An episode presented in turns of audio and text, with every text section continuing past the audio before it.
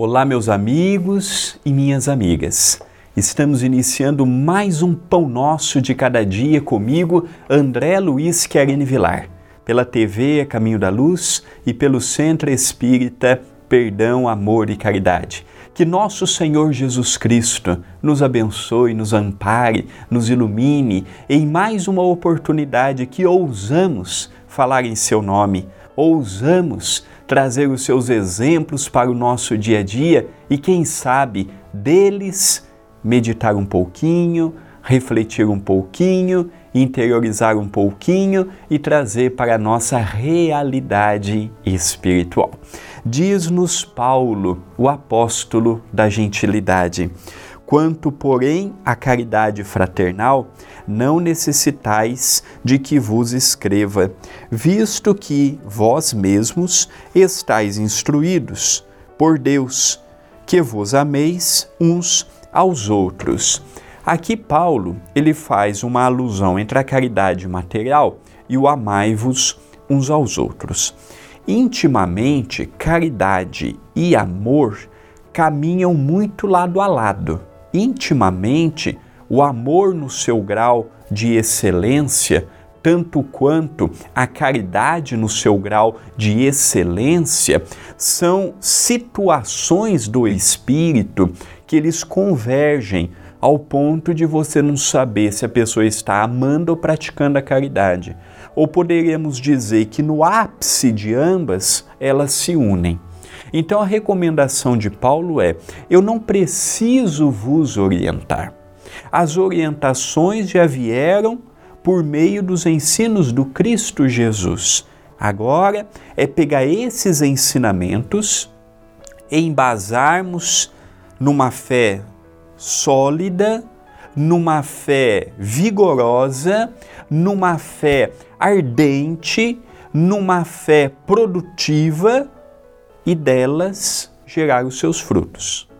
Então, a caridade fraternal, dentro do panteão da caridade, nós vamos ver que existem qualidades de caridade. A mais básica, a mais simples, segundo o Evangelho, segundo o Espiritismo, é a caridade da esmola. E a caridade já entrando na caridade moral, porque existe a caridade material, que é toda aquela que eu posso fazer com recursos do dinheiro, cesta básica, agasalho, um troco para a pessoa que me pede, uma esmola para a pessoa que me pede. Tudo que envolve a matéria é a caridade material. Mas existe uma mais sublimada e requintada, que é a caridade moral. Dentre as caridades morais, o ápice é o perdão das ofensas. Olha que interessante. Perdão como veículo de caridade. Olha que interessante. O perdão como uma forma também de amarmos o nosso próximo, já que quando eu pratico a caridade, eu estou dizendo que eu estou amando meu irmão, porque eu estou pensando nele, eu estou me desprendendo materialmente de algo, espiritualmente de algo, moralmente de algo para oferecer para o próximo. Logo, a caridade se converte em amor. E o amor, para que ele exista, precisa de um veículo. O veículo é a caridade. E o combustível que impulsiona este carro da caridade para funcionar é o amor.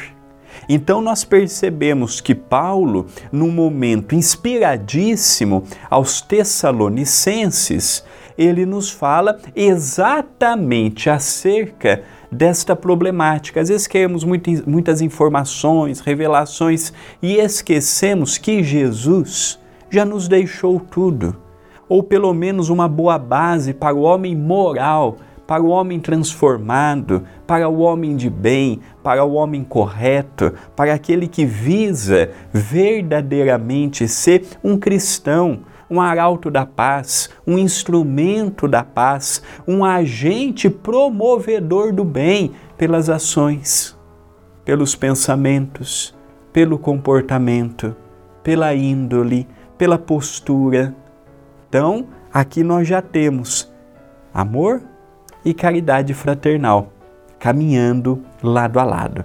Esta é uma mensagem de reflexão. Pensemos nisto, mas pensemos agora.